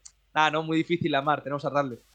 No, Eh, yo, hombre, por yo, favor. yo a Seattle. No, perdón, a. Seattle, no sé si lo veo subiendo a por Richardson. Yo, el único escenario en el que veo a Seattle subiendo, que lo veo muy difícil, no lo creo que sea posible, es si precisamente o Young o Stroud, el que les guste, cae al 3. Si cae al 3, ahí sí que veo a Seattle pegando una llamadita y, y a ver si cae. Pero bueno, habrá que, que esperar. Eh, siguiente. Eh, por eh, cierto, me sí. dice Trask un segundo que argumenten lo de Caleb Williams, que le hatea mucho. Mi problema con Caleb Williams es que muchas veces toma decisiones erróneas a nivel de eh, peleas en las cuales él se monta fuera del campo que no necesitan. Y luego que dentro del campo hay veces que tiene jugadas donde podría soltar el balón antes y busca el big play. Que eso es muy espectacular, pero a veces provoca pérdidas de balón, provoca fallos y provoca que su equipo sufra. Entonces, ese es el problema que tengo con él. Vale, eh, pues vemos el siguiente, Tomás, y si te parece. eh, que Es el ya... Uy, que menos me gusta. Esto va a ser divertido. Wow, pues a- hasta ahora te gustaban. Eh. Sí, mira que rajo de Richardson. Will Davis, hermano. Will Will Levis. estamos viendo por aquí, jugador senior. eh, Sí. Que en su última temporada ha hecho 185 yards, perdón, eh, pases completados de 283 intentos, 65,4%. Eh, 19 touchdowns, cortito. 10 intercepciones, bastantes. eh, en una universidad como Kentucky, que a ver, tampoco es eh, la locura. O sea, quiero decir, hay que poner también el contexto de la universidad en la que juega. Eh, a Bill Levis se le ha comparado mucho con Josh Allen. ¿Se le ha comparado? No digo que sea cierto no. La comparado no es la única manera de que esté en el top 10. que existe Josh Allen. Vale. Eh, es el chico famoso que sí, todos conocéis ya la anécdota de que le echa mayonesa al café. Eh, que me parece horrible. Pero ¿Se bueno, come el plátano con cáscara? bueno, pero eso déjalo al chaval, ¿no? Que haga lo que quiera. Eh, ¿Qué podemos esperar, Tomasi? Yo voy poniendo el vídeo. A ver, lo que comenta Nacho es verdad. Nacho comenta que la línea de Kentucky jugaría yo. Sí, la línea de Kentucky ha sido muy mala este año, pero muy mala en el nivel de. Había veces que se sufría con que Will Levis sobreviviera en el campo. ¿Vale? Es decir, es terrible. Ahora, el tema de Will Levis es: ¿qué brazo tiene? Te pone el balón a 70 yardas. Eh, ¿Qué bien puede escapar de la presión porque tiene piernas para correr? Vale, todo eso que hace, que está muy bien, ¿qué aporta en el día a día? Quiero decir, aquí estáis viendo una carrera de Will Levis de "Oh, qué fuerte, se lanza para adelante. Bien, esto lo hace muy bien, todo se ha dicho. Eh, buah, este pase lo ha puesto a 60 yardas donde tenía que ponerlo. Sí, ya está. Es decir, tú ves sus partidos, no hay una estabilidad en el campo, no hay una continuidad en sus encuentros, no hay partidos constantemente en los cuales juega a buen nivel. Es un tío que es lo que hemos dicho de Anthony Richardson, pero a saltos. De repente tiene un partido, yo que sé, estoy pensando, de verdad que en Northern Illinois que me, pero tiene el de Northern Illinois que tú lo ves y dices, bueno, este chaval es todopoderoso. Lo ves en partidos contra Tennessee, es verdad que la línea colapsa y que puede hacer poco, pero ves cómo se establece el en pocket y dices, este pavo, ¿qué, qué me está contando? ¿Sabes? En plan, este pavo, ¿cómo está en primera ronda? Es, el hype que hay es que es Josh Allen eh, en Kentucky, ¿vale? Josh Allen cuando estaba en la universidad. Porque lo comentaba, ¿en qué se parece a Allen? Porque Allen cuando sale Potencia de college, de brazo. esto es verdad, no, y que cuando sale de college Allen, elegirle donde eligen los Bills es un poco haberse fumado un dos papeles y decir, bueno, es más, a mí Allen es verdad que me gustaba más que, que a la mayoría, pero a mí Allen me parecía que era límite primera ronda. Ostras, yo estoy viendo el 20, vídeo, yo 22. estoy viendo el vídeo aquí de David Levis, estoy viendo que todas las bolas van demasiado fuerte. Todas. Escúchame, te parte, te parte las manos. Si te pones a 5 yardas, te parte las manos. Es cierto que esto. Se- Lo ha ido eso- mejorando, esto, ¿eh? esto pero, también te digo, hostia, esto se trabaja. Quiero decir, no me Sí, parece sí, algo, sí. algo insalvable. De hecho, No, y lo ha mejorado, ¿eh? Durante la última temporada. Es decir, Y de hecho, yo prefiero un quarterback que se pase de fuerza que no tenga fuerza. Pero, pero estamos viendo, mira, esta jugada ante, creo que es Florida, eh, es puro Josh Allen. Es salir a correr y, y salir a, a meter la cabeza adelante y a comerte lo que sea. Dicho esto, le veo movimientos también de lanzamiento que no son muy ortodoxos. Eso ya depende de, de si le gusta uno o no. Pero bueno, el pase son llega. malos eh, plataformas de lanzamiento. Es decir, lanza mal a veces, lanza con el cuerpo cruzado. El tema es, antes de ellos salen, Ajá. estos desarrollos de un cubi que tiene mucho brazo, pero que lee poco y, y corre, pero tal, era como, no vamos a cogerle porque no hay forma de desarrollarlo en NFL. Es más, el primer año de Allen es malo, técnicamente. Claro, el, el salto cualitativo que ha dado Allen, que es mérito de sus entrenadores, es una burrada. Una burrada. Entonces, ahora tiene sentido el. Es que Josh Allen puede mostrar un camino para los cubis. Es que claro, Tomasi, Es- eh, a mí me parece muy difícil que lo que han hecho con Josh Allen en unas circunstancias prácticamente ideales pueda replicarlo y no solo replicarlo, pues lo comenta aquí Cornelius, por ejemplo, Cuy para desarrollar en backs.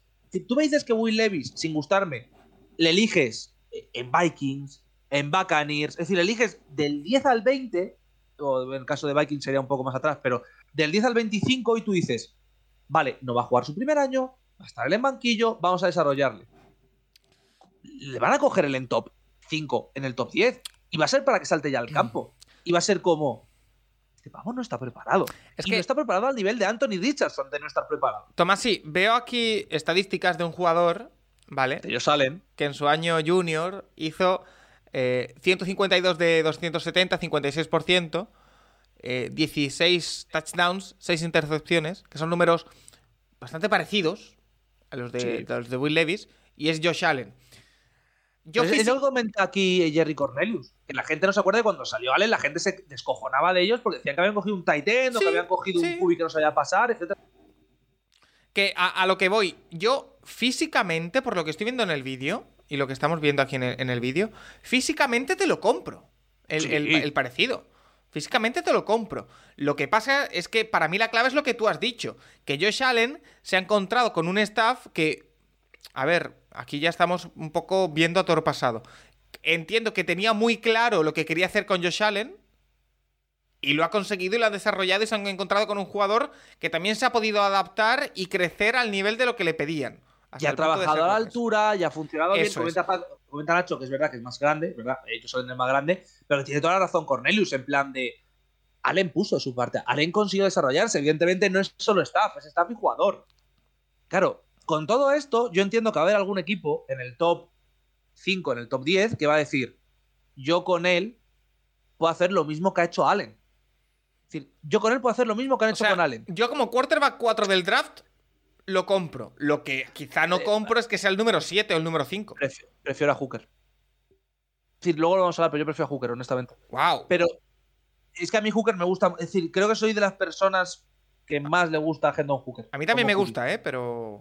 Entonces, pero a mí Levis es como un chaval que tú me dices, vale, va a salir en Colts, va a salir en Seahawks, va a salir en Raiders. Lo entiendo. eh, Es más, lo entiendo bastante más en Raiders y en. Y en Seahawks por quién está de entrenador. Pero a mí personalmente me cuesta mucho verlo. Nos preguntan también qué edad tiene Levis. Levis Es no es del todo mayor, es senior. Es decir, Levis te lo digo ahora la edad exacta que tiene. 22, ¿no? Porque lo tengo apuntado. No, tiene más, tiene más de 22. Es redshirt y demás. 23 y medio tiene ahora mismo. Oh, Sí, va a cumplir 24. la edad de Nacho, ¿no? Exacto. O sea que Nacho todavía podría ser elegido en el draft. Efectivamente. Eh, que se ha graduado este año.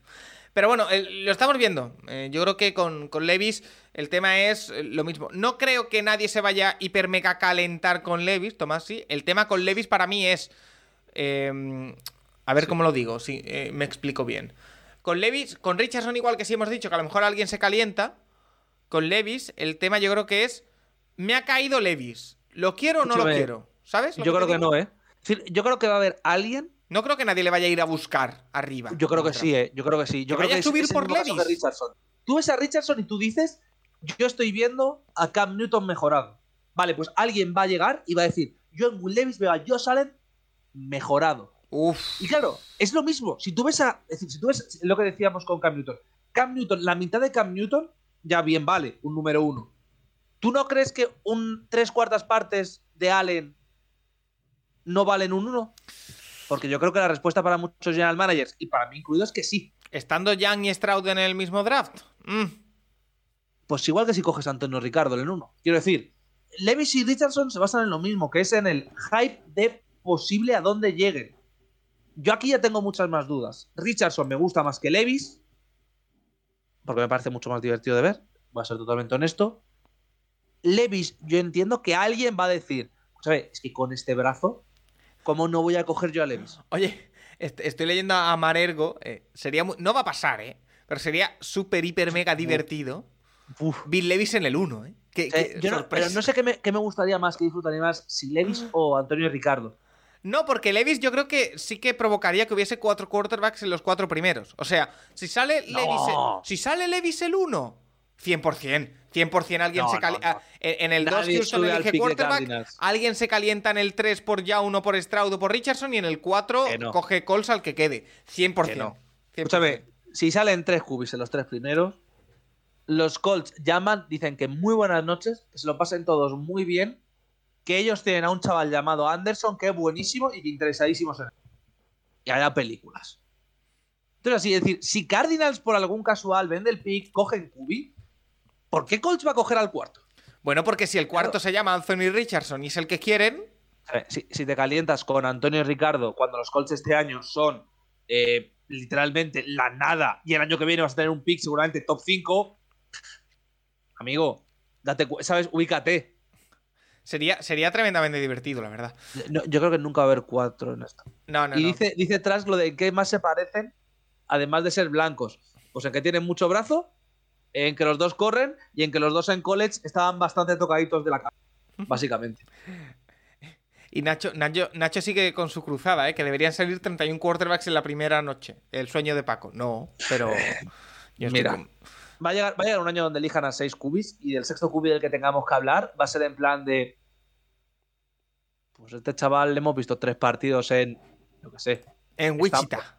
Muy bien. ¿sabes? Es decir, es un poco lo de McGee, que a McGee este año yo ya le estoy viendo más porque decían qué tal. Pero es como. Pues hombre, a mí antes del proceso pre-draft, Tanner McGee, ¿qué quieres que te diga? No era un cubi al cual le prestase especial atención. Y ahora mismo creo que no hay dudas de que Tanner McGee no pasa de segunda ronda. Entonces, en plan de. Pues, Oye, pues, está, está la gente. eh, no está de acuerdo contigo, Trask, ¿eh? En lo de que se parecen Allen y. Ah, y de. Porque Trask estaba defendiendo que Allen es eh, más grande, eso es verdad, y que físicamente ya tal y tal, pero tú ves su paso por college de Allen y de Levis, y a mí me parece que es Allen siendo mejor la misma vaina de el pavo tiene mucho brazo, el pavo corre muy fuerte y muy duro, y leyendo el término limitado se creó por gente así. Bueno, en, Yo- el, caso, en el caso de Levis es que ni lee. En el Yo caso de Levis es es la ruta esta, ¡bumba! Yo físicamente, físicamente reitero, yo físicamente, mm, sin ver medidas, sino de, de- de vista, sí me resulta parecido. La verdad. Y por lo que le he visto de estilo de juego, eh, por cómo corre, por cómo busca las carreras, eh, puedo comprar la- el parecido también por las estadísticas. Que sea el mismo jugador. Es que no. como Tannehill. Tannehill, esto lo voy a decir ya, vamos ofensivo. Tannehill no es técnicamente un, un cubi de. Tannehill es un pavo que acaba de cubi de college. Entonces para mí es distinto. Pero sí, es un poco ese espíritu de cubi.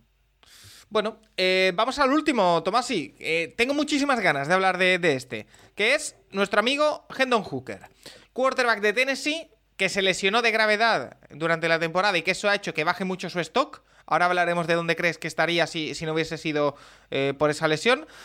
Eh, sus estadísticas, ojito, ¿eh? 229 eh, pases de 329 intentos, casi un 70%, un 69,6. 27 touchdowns, dos intercepciones. Dos intercepciones.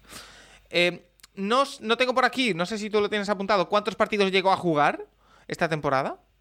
Eh, Eh, 11. 27 touchdowns y 2 intercepciones en 11 partidos. 3.135 yardas, que si no me equivoco está casi a la par que, por ejemplo, lo que ha hecho Bryce Young en toda la temporada. Eh, es verdad que tiene el problema de la lesión. Es verdad, como nos apunta también en el chat, que tiene el problema de la edad, que bueno, entre comillas lo de problema, porque habrá quien lo verá de una manera o de otra. Tiene, llegará al draft con 25 años. Eh, es un poco el caso del que siempre hablamos, Tomasi. Este tipo de jugadores que ya llegan con una edad superior a, lo normal al, draft, eh, ¿es porque ya ha llegado a su techo y por eso juega mejor en college? ¿O no tiene nada que ver? O... No sé, para mí Hooker me gusta mucho. A ver, yo quiero ir primero a el punto que comenta que nos ha puesto Chomón en el chat, que eh, dice que se beneficia de un ataque donde solo tiene lectura de, de dos opciones, según, ¿cómo se dice? Según otros podcasts.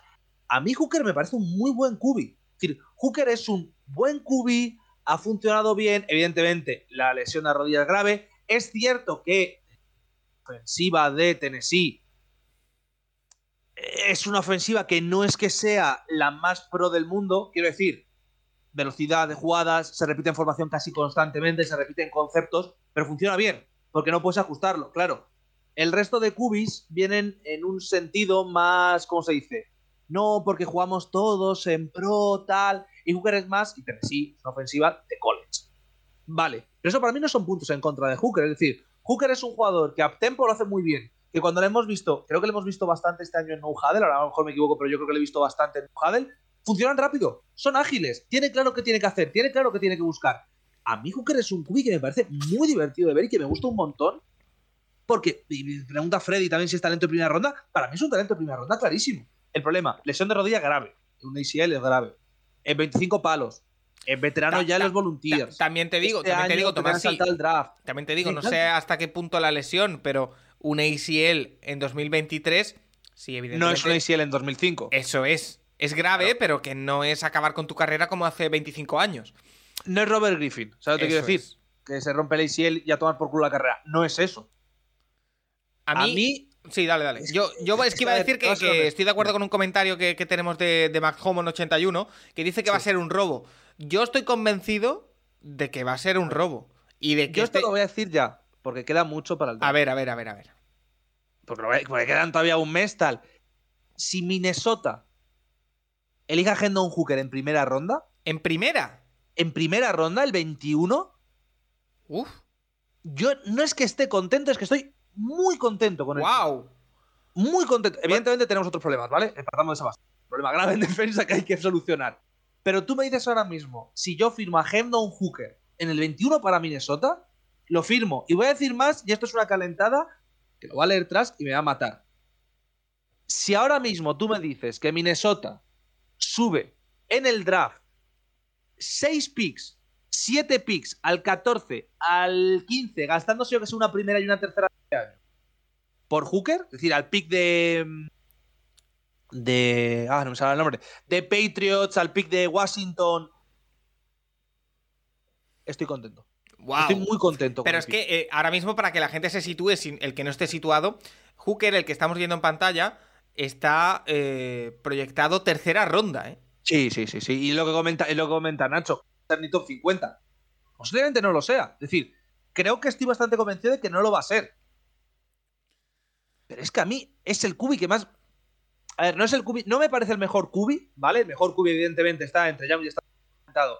Stroud 1, Young 2. Para mí, Hooker es el cubi que siempre me ha divertido más, que me ha gustado más, que lo he disfrutado.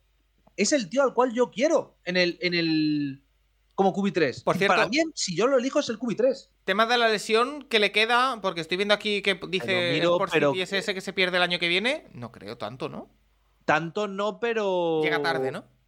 Eh, es que no me acuerdo ahora, estoy mirándolo porque no me acuerdo. Porque yo creo que llegaba. Es que estoy pensando. Se lesiona, en se, lesiona, se lesiona en noviembre. Se lesiona en noviembre. Sí. Y eh, subió una noticia a Pro Football Talk de que supuestamente eh, llegaría sin ningún tipo de problema. Sin ningún tipo de problema. Llegaría para junio o julio. Ah, Yo bueno. estaba pensando que a lo mejor se quedaba un poco más tarde, pero sí julio. Claro, entonces yo creo que, que- que es, una, es una buena opción. Es decir, es que pff, a mí es que me gusta mucho. Veo sus números y me fascina. Veo, le veo jugar y le veo cosit, le veo cosas. Ha hecho, bueno, ha hecho buenas entrevistas.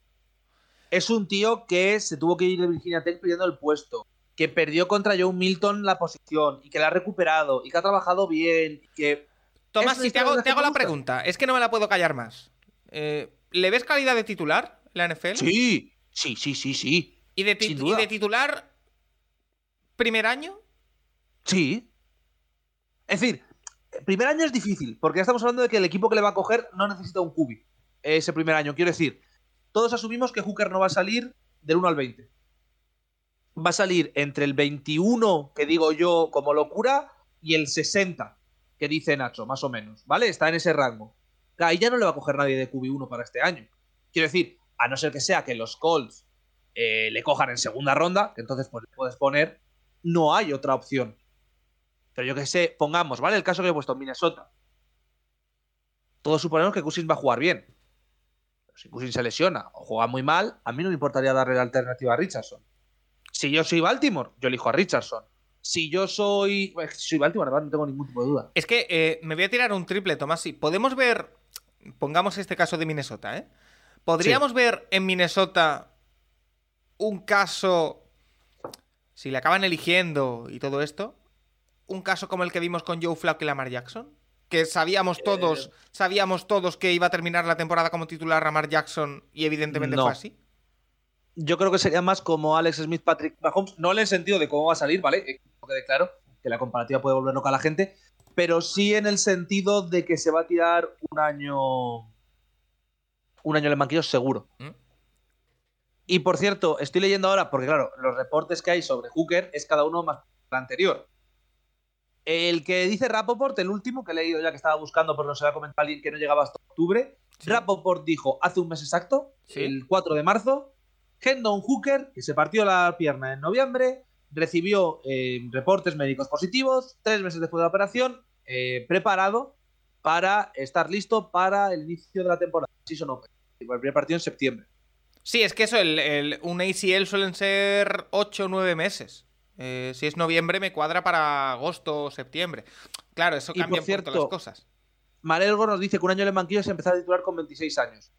Eh, ya que no está hoy con nosotros, porque no está Juan, porque sus problemas y tal, Juan dijo una cosa en el programa de college, el Rincón, que a mí se me ha quedado y que tiene toda la razón, que me lo dijeron tanto él como Rafa y estoy muy de acuerdo. Si un cubi es titular con 26 años, sin lesiones graves de por medio, ¿cuántos? 10. Vale, me da lo mismo entonces. Quiero decir, si es, otro- si es un running back con 25 años, literalmente es un jubilado. Literalmente tiene 63 años y la prejubilación ya hecha. Mira, eh, tenemos ¿Un aquí con 26? Años. A Freddy SBD27 que dice que él se rompió el ACL a finales de enero y que para septiembre estará listo. Sí. Que son 5 o 6 meses si sirve de ayuda y que imagina que él tendrá mejores medios para recuperarse. Sí, Lo también que hay que ver es que qué, Hooker- afectaciones tiene, ¿no? Y y que Hookers lo han comentado ya que han tenido. Es decir, que ha seguido un proceso por el cual tarda un poco más recuperación, pero se recupera mejor la rodilla. Claro. Quiero decir, lo típico de si me la parto yo, pues son. Si me lo parto completo seis meses, si no me lo parto completo menos porque tal. Pero con Hooker lo que han dicho es vamos a reparar del todo la rodilla y que pueda volver a plenas condiciones sin problema. Yo lo que digo, si Hooker sale el QB3, yo estoy contento. Es más, Oye- para mí es el QB3. Obviamente Richardson y Levis tienen más eh, techo, tienen más eh, talento puro o físico y puedes ir por delante. Pero yo es que a Hooker, el en pick de Vikings lo estaría encantadísimo. Y sé que va a ser el único que va a estar contento con ese pick, pero yo estaría enamorado. Oye, eh, estamos viendo imágenes. eh, esa posible lesión, esas posibles secuelas, Tomasi, a su estilo de juego, ¿cómo le vienen? Porque le estamos viendo por aquí salir a correr. Tampoco es un corredor espectacular, ¿no? Tampoco es Richardson en ese sentido. Tiene, tiene un partido burro este año, muy burro, que es el de Florida. Sí. Que Florida le hace un 85 corriendo, que Florida no sabe ni por tiros.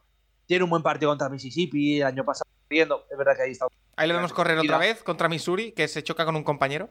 Pero a mí me parece que ha cambiado mucho. Quiero decir, en Virginia Tech sí que era un pavo, que era prácticamente un running back. Es decir, en Virginia Tech era un tío que corría y ya está.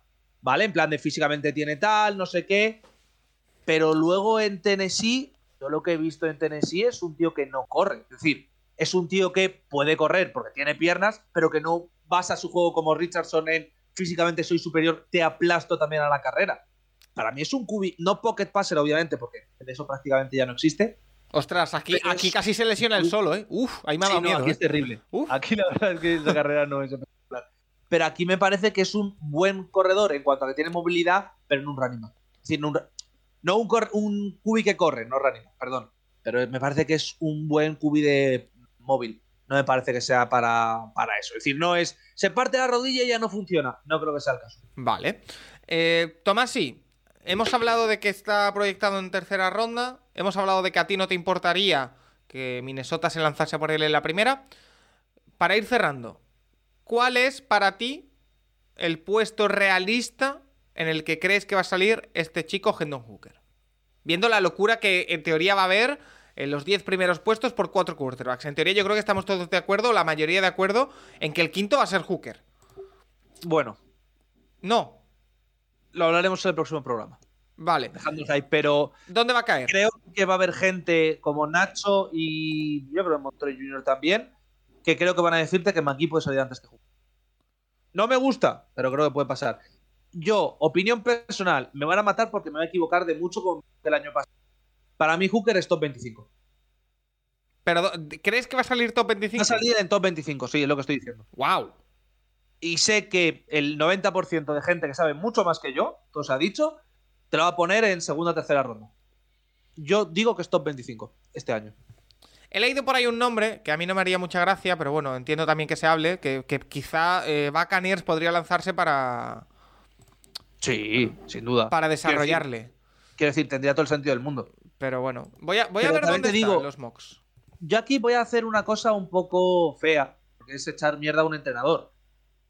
Yo creo que Hendon Hooker, si tiene que salir en un equipo, que salga en un equipo ofensivo. Es decir, que salga en un Vikings, que salga en un Seahawks, que salga, incluso te diría, Giants no va a salir, pero un Giants, cositas así. Que no me salga en un equipo Miami. Miami. uf, es que Miami me gusta. uf, Miami sería una putada para mí, eh, tengo que reconocerlo. ¿Por? Porque posiblemente sean de los cinco cubis que más me han gustado de college, dos de ellos estén en, en la misma franquicia. Entonces Bueno. eso es jodido. Claro. eh, pero viendo también el historial de lesiones de, de Tua, Ah, puede que tenga que jugar Bueno, Hooker. a ver, esto es como todo. Esto es como todo. Dos primeras rondas teniendo a Tua en el equipo. Me parece casi una afrenta personal. Tercera ronda. Bueno, caen. Mira, es que sale en tercera ronda y como si eres los puñeteros chips. No, no, ya, ya te adelanto yo que si lo eligen los Dolphins en Ponte en segunda ronda, eh, se lía parda, ¿eh? Claro. Que, no va a pasar porque que- no tienen primera ronda los Dolphins y van a tener que asegurar, digamos, en, la, en la segunda, pero Pero estoy mirando en Tancatón. no lo ponen, ¿eh? Y sí, se le ponen segunda ronda. ¿Ah, sí? Ah, pues no lo he encontrado. Le ponen en segunda ronda en Tennessee. Uh. A ver, esto es lo típico. Esto es, esto es un poco como el pick que va a, ver- que va a ser también, que va a ser el pick tontorrón, que es. ¿y por Es qué verdad, el número Minnesota- 41, ¿eh? 41. ¿Y por qué Minnesota no va por John Michael Smith de la Universidad de Minnesota? Que es un poco el, el punto ese de. Es que es de Minnesota y por tanto tal. Hombre, a ver, a Tennessee le hace, le hace un favor del siglo. Pero era Hooker. Uy, pues me- me, Sinceramente. me ha apetecido mucho eso. Y me ha apetecido, por ejemplo, verle en el pick siguiente que es Jets para ver el mundo arder. Que ya hemos dicho que no lo van a hacer porque no le van a hacer a Aaron Rodgers otra vez la misma. Pero I prefer, I prefer not to speak de qué haría yo si fuera Jets. I prefer not to speak. eh, Y por cierto, eh, dos preguntas que nos hacen. Sport City, la de que en qué puesto hubiéramos puesto a, Hooker, para mí está en el mismo puesto que antes de la lesión, honestamente, top 25. Creo que para el resto del planeta sería un primera ronda. Sí. Si llega a lesionar. Porque creo que Tennessee hubiera llegado al playoff. Te voy a decir, es una calentada, pero creo que hubieran llegado al playoff, honestamente. Y luego. De hecho, fíjate lo que te digo, Tomás, sí, perdón, ¿eh? Que te interrumpo. La lesión para mí cambia a Hendon Hooker, que ahora mismo está al número 41 con Tennessee en segunda ronda. Si no fuese por la lesión, puede ser, es probable que estuviese también por Tennessee, Titans, en el número 11. Eh, correcto, sí. Fíjate, un, poco, un poco pronto, pero sí, yo creo que puede funcionar. es el cambio. Pero sí, continúa, perdón. Que lo que nos comenta también Chomón en este caso, de que no va a afectar a. ¿Cómo se dice? No va a afectar a los eh, War Rooms. En plan, que los Titans, no va a estar McBaby en plan de. Este chico ha estado en Tennessee, va a jugar en Tennessee. No, pero yo creo que a los fans sí. Y luego, lo que nos comentaba en este caso, eh, Burrow 10 nos decía o posibilidad de Bennett a Ravens. Hablaremos de Stetson Bennett en el próximo programa. Stenson Bennett va a salir tarde, tarde, tarde, tarde. Stetson- si Stetson Bennett sale el segundo día, puede que sea el pick del que más daje de todo el draft. Ese es el nivel, mi problema con Stetson. Ahora, dicho esto, yo es lo que digo. Yo sé que hay mucha gente que Hooker le pone el 5, incluso el 6 del draft. Entiendo los motivos. ¿Cómo, cómo, cómo, cómo? Ah, pero de quarterback. 5 o 6 de Cubis. Ah, vale, vale. Cubis. Digo, me he venido. Cubis. Y lo entiendo perfectamente, en el sentido de más mayor, en menos físico que Richardson, menos físico que Levis, bla, bla, bla, bla. Para mí es el 3. Ya está, para mí es el 3. Y yo, si alguien lo coge en el top 10, me parece una calentada. El pero no va a ser 3. el que más critique. Wow. Sí, sí, si, si tú me dices ahora, haz un esto de Cubis, eres GM, ¿vale? Yo que sé, soy GM de los Lions, vale, voy a poner, va- a poner. Lions, pick 6. Me llega una oferta, tontorrona. Eh, te ofrecemos el 12 y te ofrecemos una segunda. Ah, no, vale, bajo al 12. Eligen a los tres cubis. Me eligen 5, 6, 7 jugadores defensivos. Bueno, 6 jugadores defensivos. Pues yo, sinceramente, cojo a Hooker y me voy a casa tan tranquilo. Evidentemente, cualquiera que eh, siga college o que tal, sobre todo en Estados Unidos, va a decir que soy un colgado y que ese pick es un F más. Pero para mí, el pick de Hooker en un 12, en un 20, es el pick de Emmanuel Quickly en un 23 de la NBA. Es que este chaval, que con Quickly fue, es que este chaval no, tiene cabeza. En plan de, es un base que no tiene cabeza. La clase de jugadores que a mí me gusta y que yo elegiría alto en un draft. Así que yo no tengo dudas de que esto. Y es lo que comenta Chomón de que si Hooker no se lesiona contra esto, no pierden contra los Gamecocks y estaban en playoff por encima de Ohio State. Pues seguramente sí. Es que ese es el tema, es que seguramente sí hubiera estado Tennessee ahí. Esa es la putada. Vale. Así que Eh, yo ahí estoy pues, ilusionado, honestamente. Magnífico. Eh, oye, Tomás, si llevamos hora y media, ¿eh? Yo planeaba hacer una hora y llevamos hora y media. Maravilloso, ¿eh? Siempre. Y Eh, no has aparecido siquiera Montoro, ¿eh? Es terrible. No, no, no, lo de Montoro. eh, Es que, ¿sabes qué pasa? Que me he dado cuenta de que está jugando el Jerez ahora también. Yo es que ya he abandonado la temporada porque no quiero cabrearme más. Eh, bien. pero bueno, tengo que hablar con él a ver, a ver qué tal los muebles. Eh, lo vamos a ir dejando por aquí, si te parece bien, Tomasi. Sí, por supuesto, para mí es un placer. El domingo que viene haremos otro directo con los cinco quarterbacks menos conocidos. Si puedes estar maravilloso, si no, vemos eh, quién, quién podrá Sí estar. puedo estar, pero creo que vamos a tener un debate sobre quién va a venir. Sí. De Cubis. Ah, bueno, sí, eso ya hay lo que queráis. Eh, eh, aceptamos también, por supuesto, propuestas en, en arroba el capologist, todo lo que queráis. eh, y lo vamos a, a dejar por aquí. Eh, Chomón, es que le he dicho Matt Omon, ¿sabes? Claro. MC, MC Omon me gusta como nombre. que mola un montón. digo, a partir de ahora habrá que usarlo. que, que esto. Yo voy a hacer un. Hoy me voy a permitir, Tomasi, fíjate lo que te digo, hacer un, un raid a un canal que no es de NFL, porque no veo que haya ninguno de NFL por aquí ahora mismo puesto, pero que oye, que me apetece a mí, ¿vale? Que es un canal que yo no sé si tú conoces, que es de, de coches de, de iRacing. eh, que se llama eh, Heiki. ¿Tú conoces Heiki. Heiki? Sí, hombre, sí. Pues os voy a pasar con, con Heiki y nada, Tomás, y gracias por pasarte en esta maravillosa mañana de, de domingo. Eh, y nada, que me voy a ver la carrera de, de Fórmula 1.